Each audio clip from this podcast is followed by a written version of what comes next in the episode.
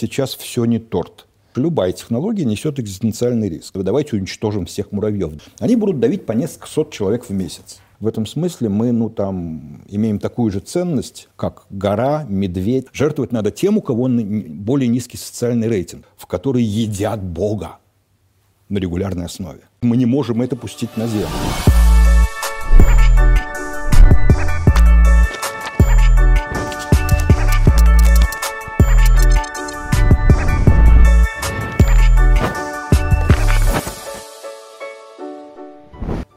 Салют, это Мастридер. В эфире передача «Книжный чел», YouTube-шоу, в котором я общаюсь о литературе с интересными людьми. И не только о литературе. И сегодня у нас в гостях Андрей Сибранд, директор по стратегическому маркетингу Яндекса, пионер Рунета и просто замечательный человек. Андрей, здравствуйте.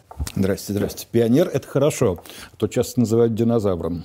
Ну, по вам не скажешь, что вы динозавр, вы весь обвешанный гаджетами и рассуждаете о ну технологической сингулярности. почти как у этих ну, это стильно. старых. Ну, кто как. Считает. Снова возвращается уже в моду. Вы э, говорили в одном из своих последних интервью, что молодое поколение должно не разучиться читать. Угу. Как же так? Сейчас нас вокруг, вокруг окружают технологии, мы только в экраны смартфонов утыкаемся, мы действительно разучиваемся читать. Так Зачем нам это вообще нужно? Технологии здесь ни при чем. Вот, слушай, мы с тобой сидим в высокотехнологичном YouTube-шоу. Ну, то есть это же старая вещь, которой наши там, по крайней мере, уж отцы, дети, фу, отцы, деды, а, привыкли смотреть в экран телевизора. Ну, сейчас на другом экране, ну, вполне себе телевизионный формат, по большому счету. И когда я говорю про разучиться читать, меня совершенно не волнует, на каком носителе эту книжку читать будут люди. То есть бумажные книги прекрасные, у меня даже есть некая там не очень большая библиотека бумажных книг. Но я совершенно не против того, чтобы люди читали их на смартфонах. Люди же начинают меньше читать. Мне лично неудобно, мне не нравится, но я обожаю Kindle, и на самом деле почти все, что я сейчас читаю, я читаю в Kindle. Amazon Kindle, понятно. Но люди, на самом деле, вы же не будете спорить с тем, что сейчас люди стали меньше читать книги, особенно художественную литературу. Ну, люди есть разные. Вот на самом деле мне страшно не нравится вся вот эта история про... Сейчас, кстати, не только мне, я Сейчас в интернете вижу большую волну, которая от, исследователей нормальных пошла, что прекратите вы, читать, прекратите вы писать всю эту фигню про поколение Z, миллениалов, угу. кого угодно, обобщая, в общем, вещи, которые стоят в отклонении на плюс-минус 10%. Но это же как подается у нас, когда рассказывает какой-нибудь журналист, а, они не читают, а, они не могут удержать внимание больше двух минут, прости. Я общаюсь с кучей ребят, там, студентов, например, которые, потом возьми любого нормального стартапера, человек, который на своей задаче концентрируется не на две минуты, он фиг сделает стартап, если у него внимания больше, чем на две минуты не хватает. У стартаперов 1% от э, населения России. Остальные это смотрят элита. сериалы. Ты знаешь, тоже, между прочим, ничего. Каждая серия по 20-40 минут, и ничего смогут сконцентрировать свое, свое внимание на 40 минут. При этом те потом говорят, ой-ой-ой, только у тебя, чтобы в Ютубе было не больше двух минут, они на третьей уже все переключаются. Как сериалы живут в этом мире тогда, а? Ну, сериалы там сценаристы используют хитрые ходы, клиффхенгеры. Есть, безусловно. Слушай, две минуты а люди же говорят не про то, что вот у тебя должно быть все время интересно. Просто через две минуты все потеряют интерес. На Но самом это деле не это не про это не так. о чем и речь. Точно так же не так, что люди перестали читать. У меня есть большое подозрение, что как раз потому, что ты сейчас можешь читать, писать и вообще взаимодействовать с экраном в тех местах, где раньше ты ничего не мог делать. Люди гораздо больше читают, пишут, смотрят. Вы сами как много читаете? Смотря что, понимаешь, у меня работа такая, что мне приходится читать электронную почту в больших количествах, может, слишком больших, а всевозможные специальные статьи, литературу, новости по профессии. Ну, то есть чтение бывает сильно разное, понимаешь, от того, что я много читаю, несколько часов, там, пару часов в день электронную почту, я не становлюсь читателем. Но это не засчитано. Вот вы ну, в одном вот да. из своих интервью рассказывали про то, как в детстве вы зачитывались научной фантастикой. Во, во, Сейчас во, есть вот такое? Редко. Вот на самом деле редко. Я, по-моему, вот такой детский режим, когда ты начинаешь читать книжку, потом не, чувствуешь, что вообще говоря, завтра в школу, а хрен с ним, ну не посплю я ночь, ну там на уроке подремлю. Вот такое состояние, когда ты не можешь оторваться не то, что там до ночи, а не можешь оторваться до утра, до того момента, когда уже правда надо в школу выбегать, у меня давно не было. Ну, наверное, может быть, может быть, Пелевин, вот там парочку книг Пелевина. У меня вот вызывали такую реакцию, что... А что из Пелевина? Ну, айфак, наверное. А... Потом, потом, потом. Потом даже, не, ну, на самом деле трудно сказать, Generation P тоже, но... Ну, в общем, Пелевин, наверное, я все-таки лукавлю, Пелевин, наверное, почти весь вызывает такую реакцию. То есть Пелевин все-таки хочется читать, пока вот э, есть возможность пожертвовать сном, да, дочитать. Ну, у меня такая же история была, вот, раз уж вспоминать, что когда-то было это вот с хорошей фантастикой, потому что фантастикой я увлекался очень сильно. Когда-то в студенческие годы был там организатором клуба любителей фантастики на физтехе. Страшно дорожил тем, что у меня есть томик, подписанный самим Лемом. Станислав Лем. Да. А, вот. Ну и вот, да, с какими-то вещами из фантастики тем же Лемом мне это было в студенческие годы. А сильно позже у меня это было, ну, наверное, с Дэном Симмонсом. Гиперион. Ну, вся, ну, первая книжка Гиперион, но потом вся, я даже уже не помню, как она сейчас, тетралогия, что ли, выглядит. Трилогия, это точно. Вот, то есть, да, началось с Гипериона, но и Индимион, и дальше, в общем, я тоже читал с удовольствием. Но это все-таки на самом деле случается, так скажем, не каждый год. Даже вот если я сейчас начал что-то вспоминать, все равно такого, чтобы у меня несколько раз в год случалось а, желание забить на все, пока я не дочитаю книжку, ну, уже нет, уже редко. Это вот у тебя что? Это шар, ну, чтобы создать атмосферу вечернего шоу. А-а-а. Чтобы, понимаете, зрители почувствовали, как будто они сидят рядом с нами. А вопрос Серьезно? у меня следующий. Вы думаете, что научная фантастика уже не такая, уже не торт? Почему вас э, не вставляют современные книги так, как раньше? Или вы просто уже вас сложнее удивить? Ну, наверное, меня сложнее удивить. Я вообще не очень люблю рассказы и подход про то, что вот трава была зеленее, девушки более красивыми, а сейчас все не торт. На самом деле, скорее наоборот. Я скорее верю в то, что все становится интереснее, жизнь становится богаче, люди становятся в целом лучше, глубже и так далее. Поэтому нет, я уверен, что современная фантастика вполне себе торт. Ну, просто у меня сейчас гораздо больше, не знаю, интересов, способов. Черт, я в те, в те времена, когда увлекался э, вот этой фантастикой, для меня вообще рассказы о путешествиях, которые я тоже очень любил читать, были той же самой фантастикой. Предположить, вот там 60-е годы Советского Союза, что я спокойно буду по всему миру летать, э, ходить по каким-то далеким горам, ну, нет. А сейчас, ну да. Ну, прекрасно, это тоже, что-то изменилось, конечно. тоже, в общем, время отнимает, на самом деле. Какое-то время, которое раньше, может быть, ушло бы на книги, сейчас уходит на те же путешествия, я об этом не жалею. Понятно. Но все-таки, наверное, у вас э, есть какие-то современные произведения, которые вас впечатляют, кроме Пелевина? Из Ох. художественной литературы. К нехудожественной мы еще перейдем. Трудно на самом деле, потому что действительно у меня какие-то, вот это как раз хороший тест, я так с разбегу вспомнить не очень что могу. А это показывает, все-таки профессиональный маркетолог, поэтому хорошо знаю, что если сразу что-то в голову не приходит без подсказок, это означает, что не так уж это тебе очень сильно важно и не так уж сильно зацепило. И поэтому вот тот факт, что кроме Пелевина я прямо сейчас не могу вспомнить, пожалуй, ни одну фамилию всерьез, После передачи точно вот буду ехать домой. Черт, да как же я мог? Черт, я же такой... Ну и так далее. На самом деле, да, вот на самом деле просто слишком мало читаю художественной литературы сейчас, поэтому реакция такая. Ну, давайте вы все-таки посоветуете тем нашим зрителям, которые пропустили какой-то пласт классического sci-fi, ваших любимых авторов, кроме Станислава Лема. У-у-у.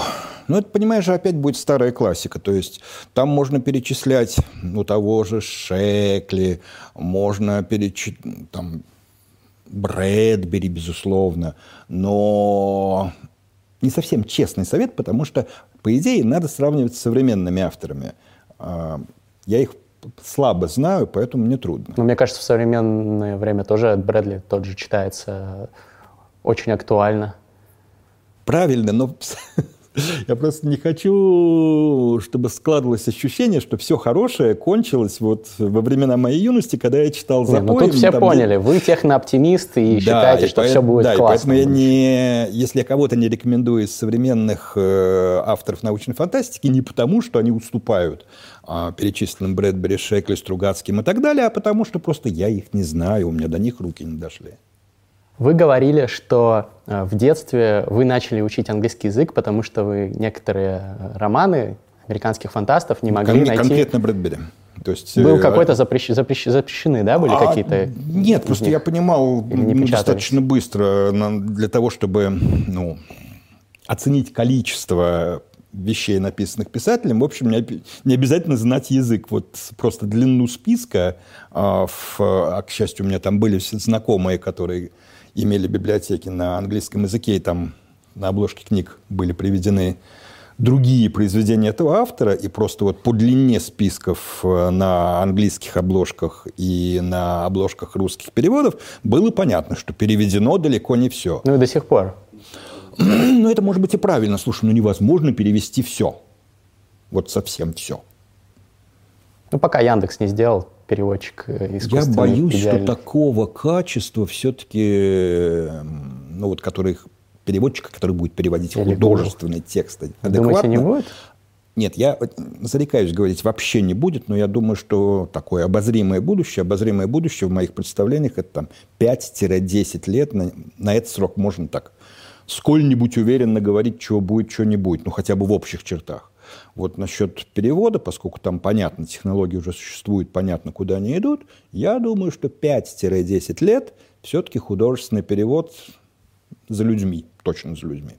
Но потом, что будет с этой профессией, не непонятно. Не знаю, не знаю. Но, слушай, это как со многими другими профессиями непонятно. Я думаю, что дальше возникнет, как в куче других мест, вот особая ценность, что вот это сделано живыми, теплыми человеческими руками. Ну, кто-то будет любить это, кто-то будет говорить, ну ведь качество-то лучше у того, тот гораздо точнее обращается, и богаче у него знания там, всех идиом английского языка и так далее, и черт его знает. Ну это как виниловые пластинки, то есть будут ну, там для отчасти, эстетов? Да, отчасти да. Книги, переведенные да, людьми? Отчасти да, но на самом деле, ты посмотри, как хороший пример, посмотри, какой ренессанс винила. Ну, у меня у самого есть ну, проигрыватель. Ну вот, я все жду ренессанса кассетников. Хм. Думаю, что дойдет, кстати, и до этого. Ладно, давайте перейдем э, к нонфикшену, потому что я знаю, что его вы читаете намного больше. О, да. Пишите про него, советуйте книги, которые вас вдохновили. Расскажите, что из последних э, книг о том, куда движется человечество, вы можете посоветовать, как профессиональный, можно сказать, футуролог? Понимаешь, ну, вопрос очень такой странный куда, насчет того, куда движется человечество, а, потому что Человечество, я думаю, само по себе никуда особо не движется. То есть есть у меня такое подозрение, а, что сами по себе люди не сильно изменились за все те, ну, по крайней мере, тысячелетия, за которые мы что-то можем там, а как же трансгуманизм? Знать. Скоро будем технологии там CRISPR менять свои гены. Вот это хороший вопрос, что будет, когда мы сможем менять свои гены. Это действительно немножко другая история. Может быть, оно начнет меняться. Но, по крайней мере, пока мы имеем дело вот с этой довольно консервативной системой, которая у тебя, у меня внутри, она, понимаешь, настолько одинаковая с тем, что было у людей, там, по крайней мере, две тысячи лет назад точно, там, десятки тысяч лет назад мы просто не знаем детали, а вот насчет того, что во времена какой-нибудь Древней Греции у мужика твоего возраста внутри было примерно то же, что у тебя. Поскольку я сильно верю в то, что всякие истории про психологию абсолютно неотделимы от тела и телесность, ну просто потому что наш мозг, там у него есть небольшой кусочек префронтальная кора, которая действительно отличает нас от всех остальных животных, а все остальное наследие, это вообще говоря наследие там очень долгих тысячелетий и десятков и сотен тысяч лет эволюции. И поэтому мы во многом все-таки зависим от своего тела, и, как известно, дальше, когда начинаются уже всякие там психологические исследования, наша реакция зависит от того, насколько хорошо мы пообедали, насколько качественный секс был ночью, и еще от кучи других вещей, хотя мы этого совершенно не осознаем. Но mm. это можно будет со временем исправить. Если либо можно, либо нет. Трансгуманизм наступит. Теоретически, да, мы не знаем, что, что там получится. Но тут действительно очень трудно представлять. Я почему не очень люблю про такое будущее гадать. Потому что ну, наша картинка трансгуманизма на сегодня – это попытка вот как-то продлить линейно имеющиеся современные технологии. Там вот заморозка, поскольку холодильник у каждого дома есть, Кривоника. глядишь, да, вот таким образом мы достигнем, по крайней мере, возможности отложить а, разборку с этим телом до того момента, когда станет известно, как лечить болезни. Это мне очень сильно напоминает всякие, то есть поскольку это конкретное решение, а, конкретные решения всегда комично выглядят спустя несколько десятков лет. А уж спустя век так анекдотично. Вспомни. То есть это вам напоминает вот всякие статьи про то, как мир будет выглядеть в 2020 году, да, вот небо в дирижаблях, э, города затянутые дымом, потому что ну, все же на паровой тяге. Ну, как, конечно, мы понимаем, что... Ну, вот посмотри, идея того, что энерговооруженность там, домашнего хозяйства, производства, транспорта увеличится, безусловно, правильно. Концептуально это так. Но когда человек пытается это конкретизировать и говорить, как это будет выглядеть, он рисует что-то с паровым двигателем, он еще не знает, что двигатели могут быть электрическими. Он не знает, что в небе можно находиться не на дирижабле, а на самолете, вертолете и вообще там дроны летать будут, потому что этих концепций еще нет. То есть вы о том, что мы вообще не можем даже никак представить себе, что будет там через В этом весь кайф лет. на самом деле будущего, что вот э, мы не очень можем себе представить, и поэтому нам много раз предстоит испытать это прекрасное «вау». Потому что если бы все прогнозы, которые мы сейчас читаем, слышим, наблюдаем, они бы сбывались вот ровно так, как люди это рассказывают, было бы абсолютно уныло жить нахрена. К счастью, нас ждет много сюрпризов. Потому что вот тот же самый интернет, в котором мы сейчас живем, в таком виде, конечно, не предсказывал вообще никто. То есть тоже были какие-то Не, ну были идеи. некоторые там в научной фантастике Плюс, как минус. раз таки. Ну да, вот Гиперион с его, собственно, который сильно на меня повлиял именно этим, своей концепцией дата-сферы. Но, во-первых, это было все-таки не 50 лет назад, а сильно меньше, и до настоящего интернета уже как бы оставалось несколько лет. То есть в этот момент технологии уже были действительно до этого дошедшие. Уже экраны вполне себе существовали, телевизор существовал и так далее. А вот если, опять же, откатиться чуть на подальше во времени, то выяснится о том, тот факт, что вот, ну, информационные технологии как-то вообще в загоне, потому что вот механика, да, механика будет страшно интересная, красивая, и поэтому там все, рассказывая о будущем, сосредотачивались на двигателях где какие пропеллеры, где какие трубы, где какие поршни. Но не на софт софтвере, да? Конечно, потому что концепция, что вот софт будет пожирать мир, который мы знаем сейчас, тогда вот совсем не существовало, ее даже как концепцию не предсказывали. Поэтому я очень не люблю, когда вот ребята-трансгуманисты, они хороши тем, что они говорят, ребята, ну мы точно же должны как-то вот что-то научиться в какой-то момент делать со своим телом. Почему мы там делаем все, что угодно с природой, там клонируем коров, чтобы китайцы клонируют уже, чтобы там надежный источник мяса иметь. Я уж не говорю, что мы делаем с неживой природой, там создаем материалы, которых никогда не было, вот там всякие эти полупроводники, лазерные стержни, черта в ступе. Но мы когда-то до своего тела доберемся, мы когда-то с этими этическими запретами как-то начнем тоже потихоньку их снимать, это мне очень нравится как концепция. Когда они говорят, а теперь конкретно, вот здесь мы будем вживлять чипы, здесь мы будем замораживать людей, я сразу вспоминаю вот это вот небо в дирижаблях. Как вы тогда относитесь к литературе, которая вот, описывает человеческое будущее, типа вот Юваля Ноя Харари, который написал Вот как раз очень плохо по этой причине. Тему. Насколько мне дико нравится его первая книжка про историю человечества, да. настолько, простите, вот за резкое мнение, беспомощной кажется мне вторая. Потому что он как историк, ну, очень плывет в вопросах, которые касаются какой-то не обязательно даже технологий, там, даже биологических каких-то процессов. Ну, в общем, того, что мы называем всей современной промышленной револю... четвертой промышленной революции, чем угодно. В этом месте он настолько слаб даже по сравнению с там, не то что с Курцвейлом, там, с Кевином Келли, который тоже хороший футуролог. Неизбежность. Да, да? который неизбежно, там на русском языке книжка есть, поэтому ее легко рекомендовать. То есть как раз вот этот самый Homo Dei, Homo Deus, Homo, Homo Deus Харари, Значит, вы советуете о будущем Рэя Курцвейла, да? Ну, Курцвейла... Футуролог него... Google, который и да, трансгуманист. Да, да. Но у него, на самом деле, вот такой связанной большой книжки, пожалуй, нету. А у которой вот вообще бы была про будущее. У... Но у него же есть что-то про сингулярность, я не помню, да, как называется. Есть, я тоже не помню, как она называется, есть, но это вот история про технологическую сингулярность, это не совсем связанный образ будущего. Вот неизбежно Келли, я точно советую, она хорошая и интересная. Ну, Келли очень крутой. Главред Wired бывший. Да, такой. но дело даже не в том, что он главред Wired. Он мне как раз... Он тоже, видимо, много читал фантастики, и у него, видимо, тоже все время внутри был вот этот вот внутренний барьер, про который я сейчас говорю, что он понимает, что если он сорвется в описание деталей, то в этот момент он начнет описывать небо в дирижаблях. Поэтому он очень точно говорит, ребята, вектор торчит примерно туда, вот здесь что-то должно измениться. Как именно будут вы? Будет это какой-то прибор? Будет это какая-то умная среда вокруг нас? Еще что-то?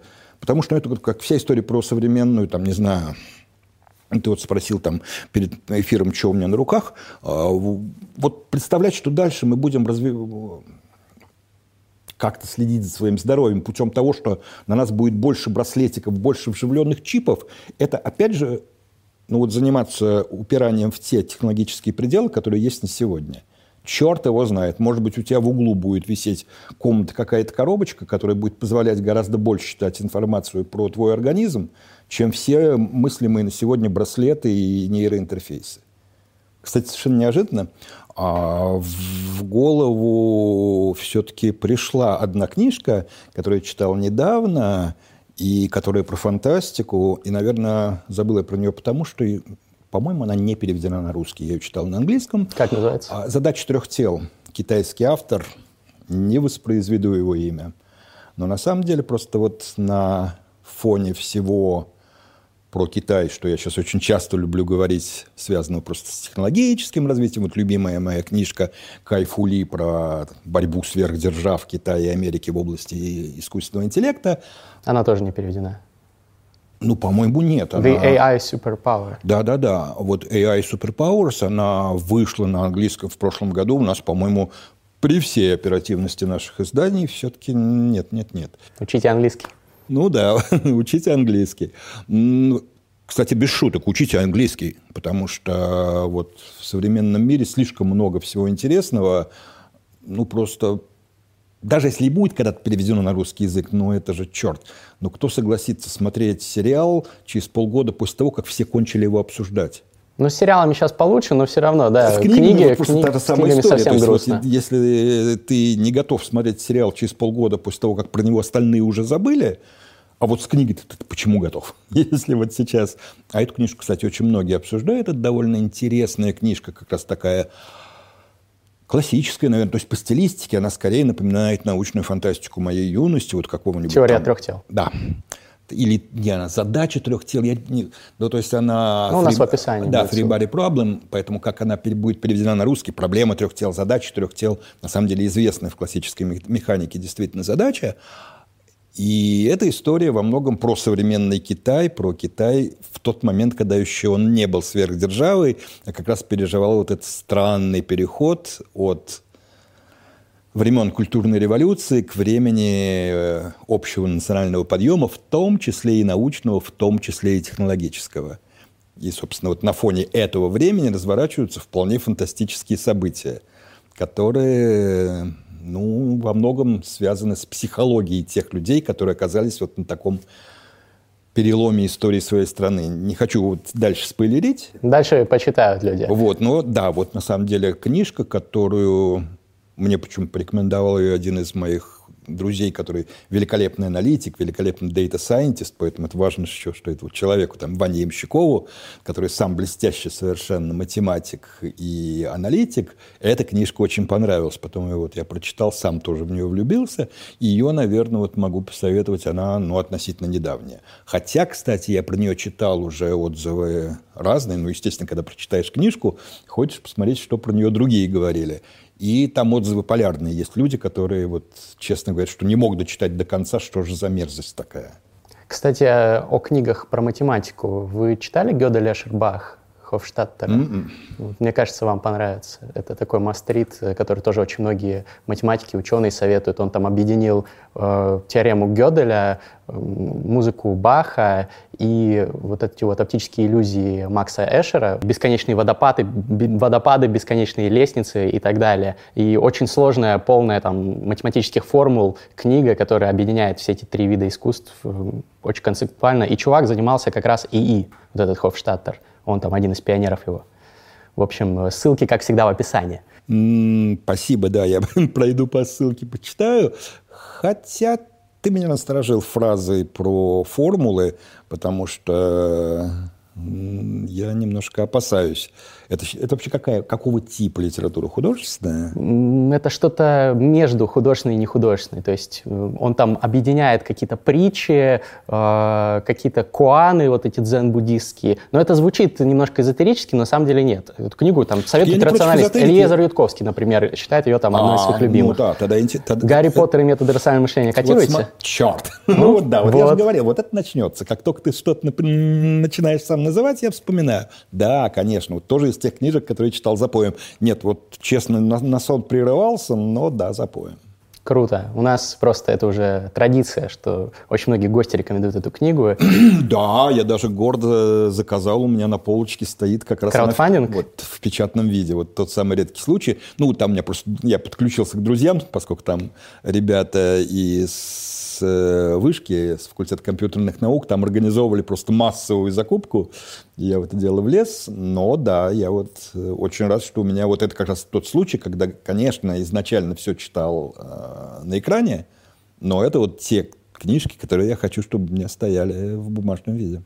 Респект организаторам компании, Миша Самин, салют, э, действительно молодцы. Не, вообще респект совершенно Собрали 12 миллионов что... рублей. Да, и вообще просто тут еще и то, кто к этому делу подключился, что вот действительно там на уровне вот той же вышки там люди, руководители достаточно высокого уровня организовывали это, потому что они считают, что вот это правильные подарки для студентов. То есть а, кстати, пропичите книгу, потому что, ну, многие слышали «Гарри Поттер и методы рационального мышления», но думают, что это какой-то фанфик и не понимают, почему его столько людей уважаемых советует.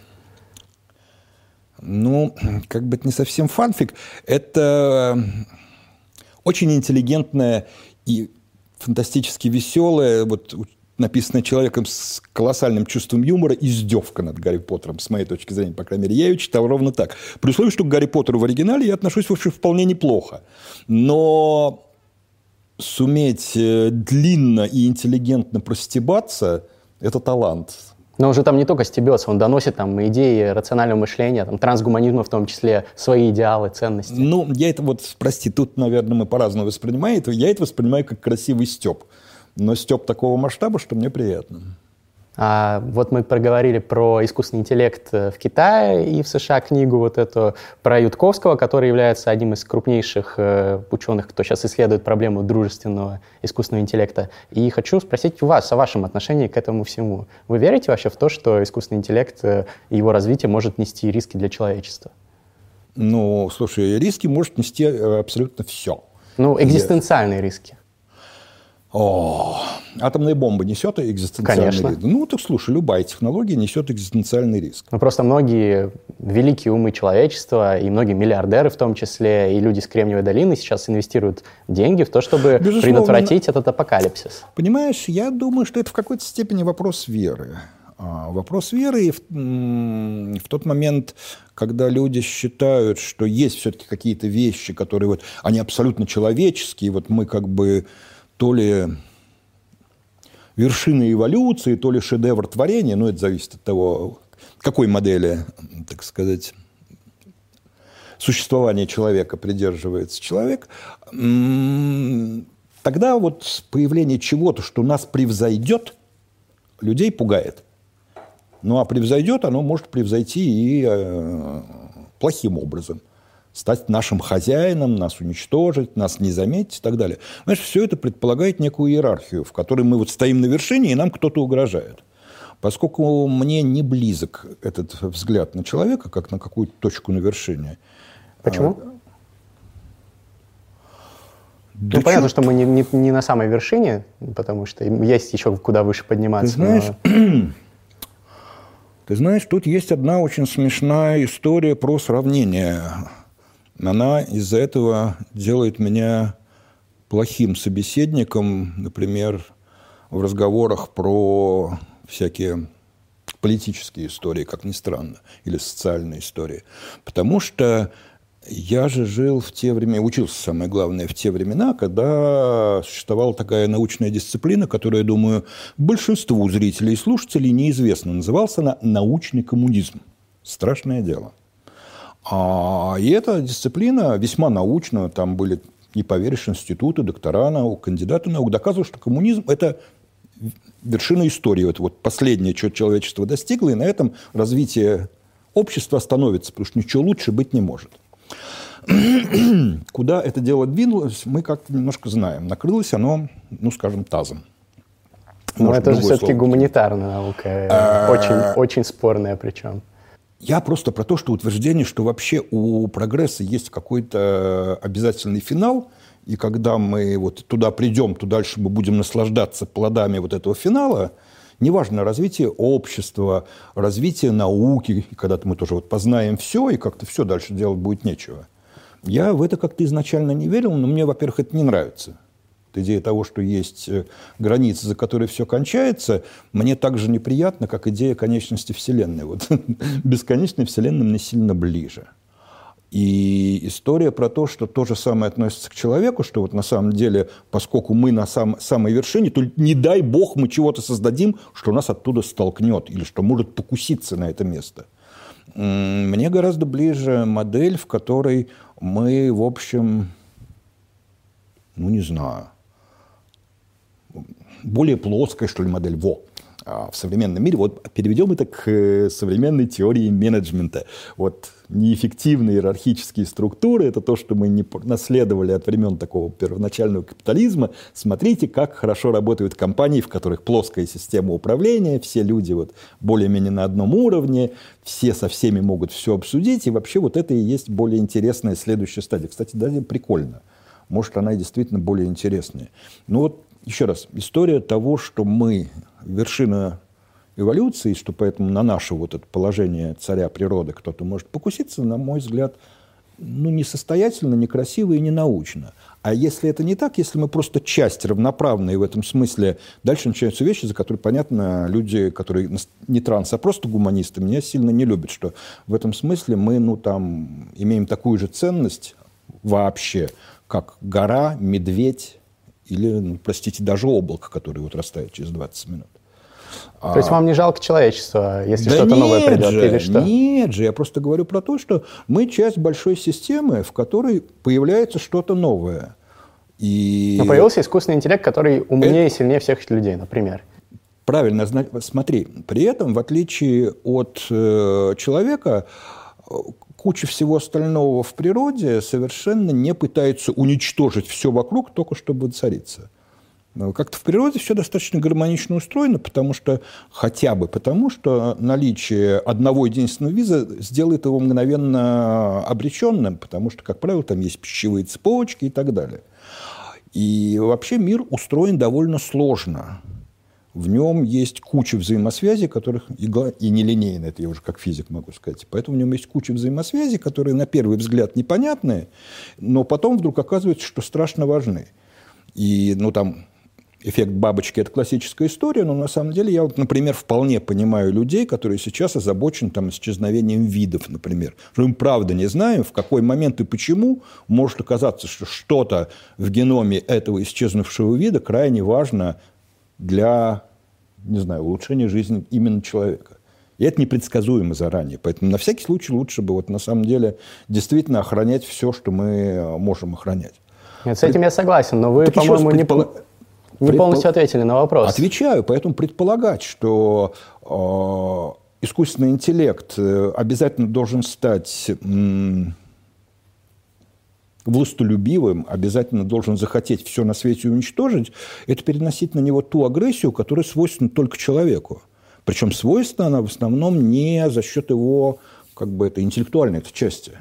А, ну вы же читали, условно, Ника Бострома, суперинтеллект, ну, и вот это. Там э, идея не в том, что он захочет уничтожить человечество, а в том, что, например, он может, э, так же, как люди обращаются с муравьями, если им нужно построить дорогу, они там муравейник уничтожат какую-то, какой-то, например, да, то есть э, существо кратно ни, более низкого порядка, ну, человек для окей, искусственного интеллекта будет, окей, ну, хорошо, неважно. Давай, во, отличный пример с муравьями. При этом а человек не ставит себе задачу уничтожить вообще популяцию муравьев. Ну, сознательно он, они не будут нас уничтожать. Ну, а дальше начинается, во, а дальше начинается э, довольно Возможно. неприятная история. Потому что дальше начинают говорить, во, а первым проявлением будет, когда беспилотные машины начнут давить людей. Вот это они специально будут ловить людей. В какой-то момент машина будет принимать решение, что она убьет человека, а потом ей понравится, они всех убьют.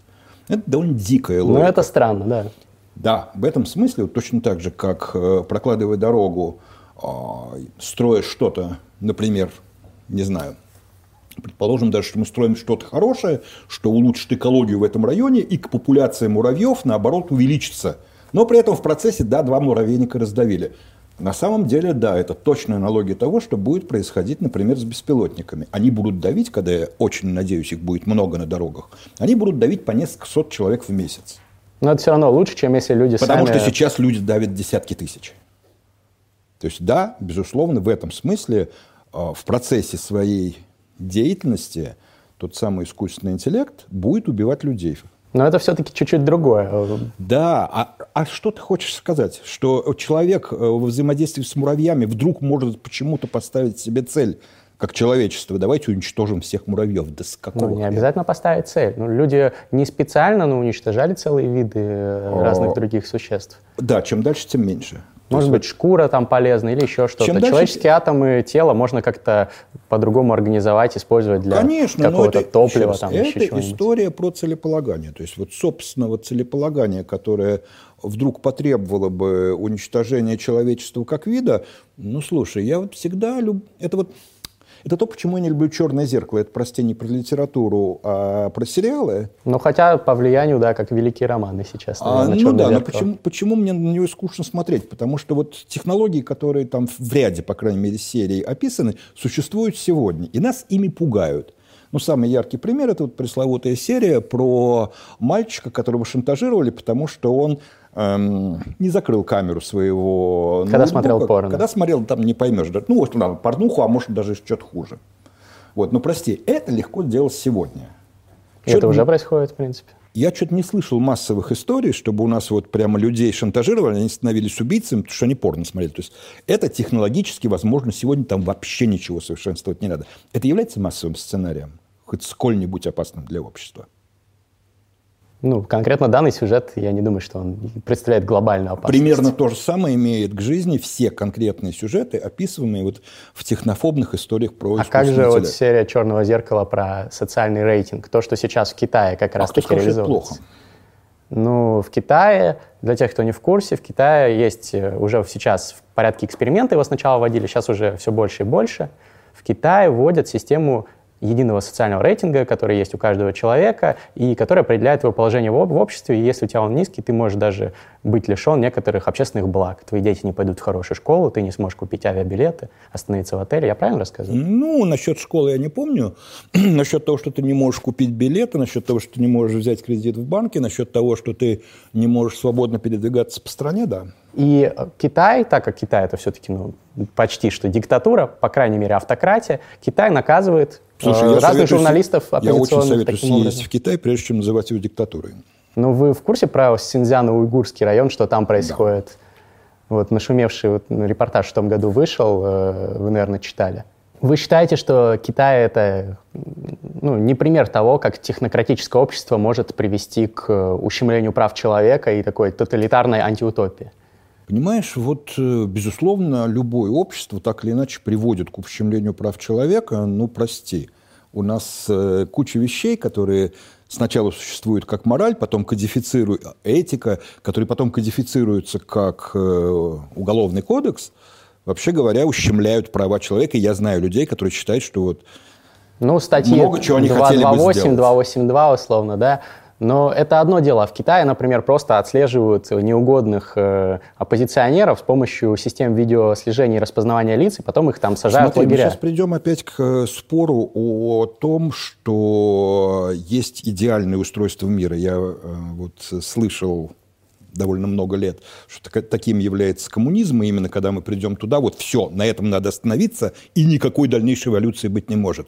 Когда я сейчас слышу про то, что либеральная демократия является вот этим идеальным устройством мира, и любые отклонения от нее – являются точно откатом в прошлое, диктатура и так далее, я к этому отношусь примерно так же, как к научному коммунизму. Я не считаю так, как вы сказали. Я не говорю, что любые отклонения от текущего положения дел в западных странах являются там, откатом в прошлое. Но именно то, что происходит в Китае, это же ужасно. Мне трудно сказать. Смотри, мы, а, вот это, кстати, хорошая история а, про то, что мы, опять же, вот как мы проецируем свое представление о том, что мы э, забрались на эту гору там эволюции, уничтожая всяких других живых существ, а когда возникнет что-то более мощное, чем мы, оно неминуемо уничтожит нас, оно же будет таким же злым и грубым, как вот были мы, когда там леса вырубали. Ну, не обязательно. Да, с чего бы. Вот, точно так же мы считаем, что, прости, вот эллинистическая культура, к которой мы с тобой относимся, она является общечеловеческой. Это сильно не так. И мне не нравится неуважительное отношение к тем миллиардам людей, которые живут в другой культурной парадигме. Но я не уважаю, например, культуры э, тех стран, которые являются антигуманными. В каких-то племенах гуманно там, убивать детей, которые родились с дефектами какими-то. Мы должны уважать эти обычаи? Я считаю, что нет. Мы должны распространять здравые идеалы гуманизма. Вы можете назвать меня там каким-то белым колонизатором, да, кто-то может это назвать. Слушай, Но я считаю, зачем что я человеческая буду, жизнь зачем важнее. Я тебя, зачем я тебя буду кем-то обзывать?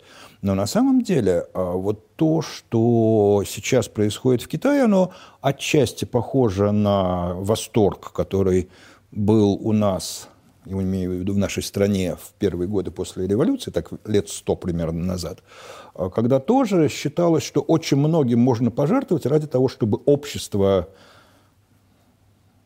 развивалось быстрее, был, было больше равноправия и так далее, и так далее.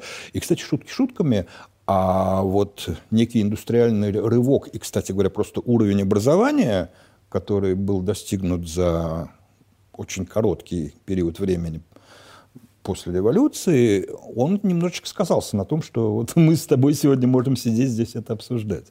Ну, это же не значит, что нужно оправдывать репрессии. Не, я никого ничего не оправдываю. Я, слушай, сейчас следующий уровень будет он Сталина оправдывать. Нет, не оправдываю.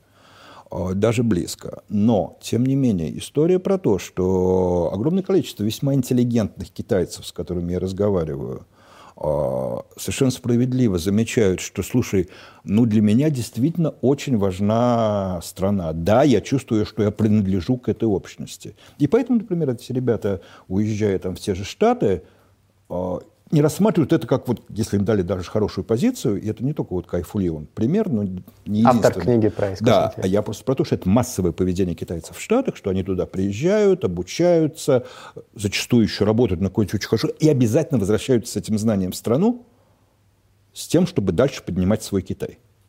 Ну, Когда одно дело патриотизм, другое дело промытие мозгов. Тут а они говорят, грань. что нет, вот это лучший способ очень быстро стать державой номер один. Мы хотим быть вот э, самыми великими. Мы хотим действительно, э, чтобы наша страна была самой богатой, люди же в ней жили э, лучше, чем в любой другой стране мира, наука у нас была бы самая хорошая и так далее, и так далее. Но то для есть... этого не обязательно убивать оппозиционеров, ну или сажать их в лагеря? А, не то, чтобы они очень много а, их убивали, во-первых, а во-вторых, из этого следует, что вот эта модель, заметьте, в Китае практически нету а, массового возмущения, все возмущение у нас, там, в Америке, в Европе, всей этой системой глобальной слежки и социального рейтинга. Это мне очень напоминает э, дискуссии, которые возникали, например, на э, форумах, сейчас не помню, как называлась конференция, про всякие опять же, самоуправляемые автомобили, беспилотники, где как всегда, обсуждалась дилемма вагонетки. Как в современном обществе Кого машина сбивать? должна решить, кого давить. И как раз в этот момент кто-то из китайцев сказал, ребят, я вообще не понимаю, то есть по-настоящему это проблема будет актуальна лет через 10-15, ну, потому что до этого момента просто большой концентрации машин на дорогах не будет. Через 10-15 лет ну, совершенно понятно, давить надо того, у кого меньше, жертвовать надо тем, что не обязательно давить, может быть, надо жертвовать тем, кто в машине, жертвовать надо тем, у кого более низкий социальный рейтинг. Что значит вызвать что дикую истерику? Вы что? Ничего себе. Он говорит, а простите, а вы что? Вы считаете, что наоборот надо жертвовать самым ценным членом общества, слеза ребенка и так далее, да? Ну, говорит, да, мы к разным культурам. А в разных культурах еще и разный социальный рейтинг будет у ребенка и у пожилого человека, например. А с другой стороны, а вот э, мне вспоминается, черт, кто же это был? Кто-то из фантастов хороших. Давай все вернемся к литературе. Помню я рассказ фантастический, черт, сейчас не помню автора. Читал я его как раз вот в давние-давние времена, когда я много читал англоязычной фантастики. Перевел его на русский язык, у меня его отказались публиковать э, в наших издательствах. Потому что там было столкновение в космосе, сейчас не помню детали, но в общем суть была в том, что там оказались два экипажа, наш землян и какой-то чужой расы, и, как обычно, вот они сейчас пытаются либо договориться, либо начать уничтожать друг друга, потому что боятся, что в противном случае, значит... Дилемма заключенного. При... Да, при... да, да, да, приведут, значит, э, людей, которые... существ, на планету, и те ее уничтожат. И в процессе они пытаются разобраться вот с тем, как устроены религии. То есть они пытаются как-то договориться, и в этот момент э, у них умирает, у этих самых пришельцев, умирает один из членов экипажа, который принимал участие. И они говорят, сейчас нам надо его срочно транспортировать на свой корабль, потому что его должен съесть жрец. И в этот момент нач, начинается э, ужас. Слушайте, то есть это же раса, э, раса каннибалов. Они едят, причем едят своих покойников. Э, это, это ужасно. Нам точно надо сейчас, значит, любой ценой, или, там, даже пожертвовав самой, собой, или лучше их уничтожить, мы не можем это пустить на землю. В этот момент там как-то они подслушивают разговор, вот пришельцы прослушивают какой-то разговор про, значит, э, религиозные обычаи людей и принимают примерно аналогичное решение, потому что они говорят, это страшное дело. То есть вот представляете, они каждое воскресенье в церкви едят своего Бога, ну, к счастью, не живого, ну, ты же знаешь христианские обычаи. Ну да, причастие. Причастие, совершенно точно. Вот. И ну, их, хлеб да, в вине. А, да, а у них оказывается, что это для них способ, чтобы человеку попасть в рай, жрец, ну или там священнослужитель, называя его как угодно, он наделен такой тяжкой обязанностью для того, чтобы покойник попал в рай, именно священнослужитель должен, значит, его после смерти съесть. Ну, ну китайцы и людей пока хотя бы не едят. Я просто про то, что вот очень хорошая история про конфликт. Вот с их точки зрения, да, это такой способ человеку вот попасть в рай и приобщиться к Богу. И тяжкая обязанность священнослужителя это делать. С их точки зрения, совершенно чудовищная религия, в которой едят Бога на регулярной основе.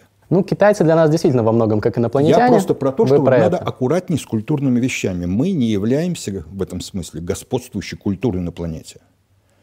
Разговор Мы, по... имеется в виду западный мир. Там, эллинистическая культура. Но есть официальный термин. Эллинистическая культура, культура. Да, потому что есть еще довольно сильно отличающаяся культура ислама есть э, культура восточная, вообще не монотеистическая, а не монотеистические религии. Заметьте, этих проблем ведь нет не только в Китае, вот э, опасений, например, что роботы все, нет и в Японии. Откуда вы знаете, что их нет? Ну, я довольно много там бываю, ну, общаюсь с этими людьми. общаетесь там, с теми, кто является лоялистами, наверное? А, ну ты знаешь... Не с оппозиционерами. Ну так слушай, про общий-то фон а, мы же все равно разговариваем. Ну, а интернет там заблокирован, особо в Китае, народ... В Японии? А, я про Китай сейчас говорил. Какой интернет Ну, не интернет, а западные некоторые ресурсы. Google, э, Facebook, Слушай, YouTube. там все, кто хотят, это примерно так же. Слушай, у нас Telegram заблокирован. Тебе правда мешает им пользоваться? Ну, у меня есть Telegram-каналов много, на 300 тысяч тоже. подписчиков. Ты знаешь, вот э, в Китае все, кто хочет с чем-то пользоваться, там VPN не заблокирован и не запрещен. Поэтому там точ, в точности история с Telegram. Человек, который хочет почитать, ходит куда угодно. Ой, элита пользуется. Не все же, наверное. Слушай, а мы про кого разговариваем? Я, разгов... я тебе сейчас говорю про студентов и ребят из ну, технологического мира. И они все поддерживают политику государств? Или, может быть, они боятся иностранцу рассказать, что они не поддерживают? Не думаю. Не думаете? Не думаю. Ну, возможно, раз, это интересно.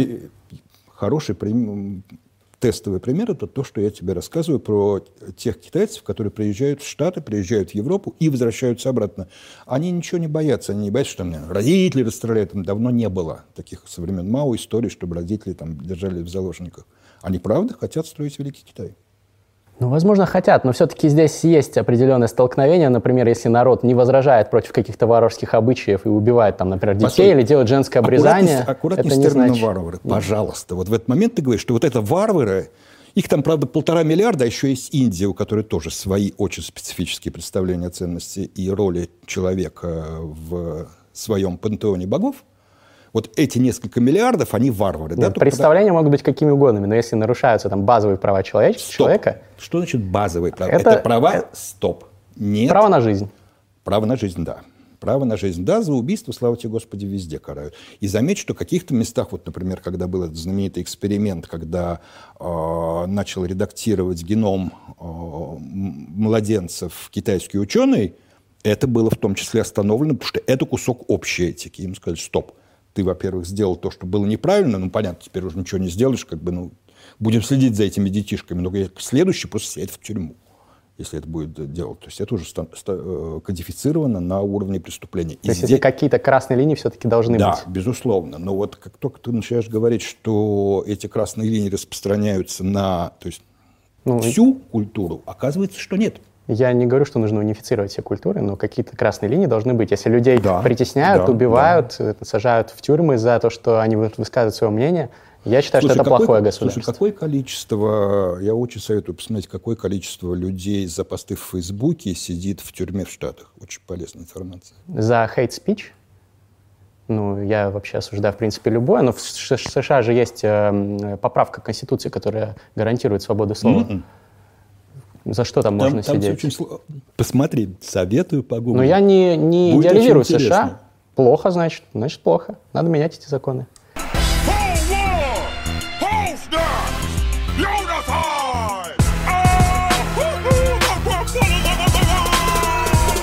В одном я точно не буду спорить с сегодняшним нашим гостем. В том, что книга «Автостопом по галактике» Дугласа Адамса абсолютный мастрит. Я как раз недавно дослушал ее в приложении Storytel на английском в озвучке великолепного Стивена Фрая. Потрясающий британский акцент. А еще я слушаю на Storytel книги и на русском языке, которых там очень много тысяч. Например, сейчас «Москва-петушки» Венедикта Ерофеева, замечательного классика, книгу, которую советовали многие гости книжного чела. Storytel — топовый сервис аудиокниг по подписке. По ссылке в описании вы сможете зарегистрироваться там и получить месяц бесплатной подписки. Попробуйте, не пожалеете. Storytel «Книжный чел». Ну ладно, мы отошли слишком далеко от книг.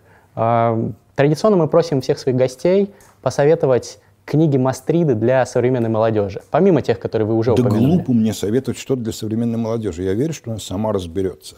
Что понравилось вам тогда? Так. Ну, что понравилось мне? Мне понравился вот Дэн Симмонс. Я думаю, что его имеет смысл читать. И сейчас, по-моему, это можно читать в очень хорошем, вот, по крайней мере, а, Гиперион я читал. Думаю, что и следующие книжки тоже переведены хорошо. Гиперион прекрасно читается. Я советую для подъема настроения э, читать, конечно, «Автостопом по галактике» Классная книга. Адамса. То есть я считаю, что это вот из книг на века. Там нет никакой конкретики, это просто книга про людей. Суперская. Я ее в аудиоформате в озвучке Стивена Фрая в Storytel ну, послушал. вообще прекрасно. Вообще кайф просто. Вообще прекрасно. Ну, то есть вот книжка, которую точно готов рекомендовать. Ну, и, наверное, из более такого научпоповского чтения я очень все-таки советую всем, независимо от специальности, независимо от интересов жизни, прочитать абсолютный бестселлер последних, там, по-моему, 15 лет переведенный тоже на русский язык, это Даниэль Канеман. У нас а, эта книжка «Думай называется медленно, «Думай медленно, решай быстро. решай быстро», совершенно верно. То есть эта книжка, хотя написана психологом, получившим Нобелевку по экономике, она абсолютно необходима хоть программисту, хоть врачу, хоть кому угодно. Просто чтобы понимать, как вот устроен мир вокруг и наше взаимодействие друг с другом. Крутая книга. Спасибо за рекомендации. Надеемся, что все-таки технооптимизм нашего гостя оправдается, и мы будем жить в хорошем будущем. И с нами был замечательный книжный чел Андрей Не книжный. И Мастридер. Увидимся в следующем сезоне. Пока-пока. Пока.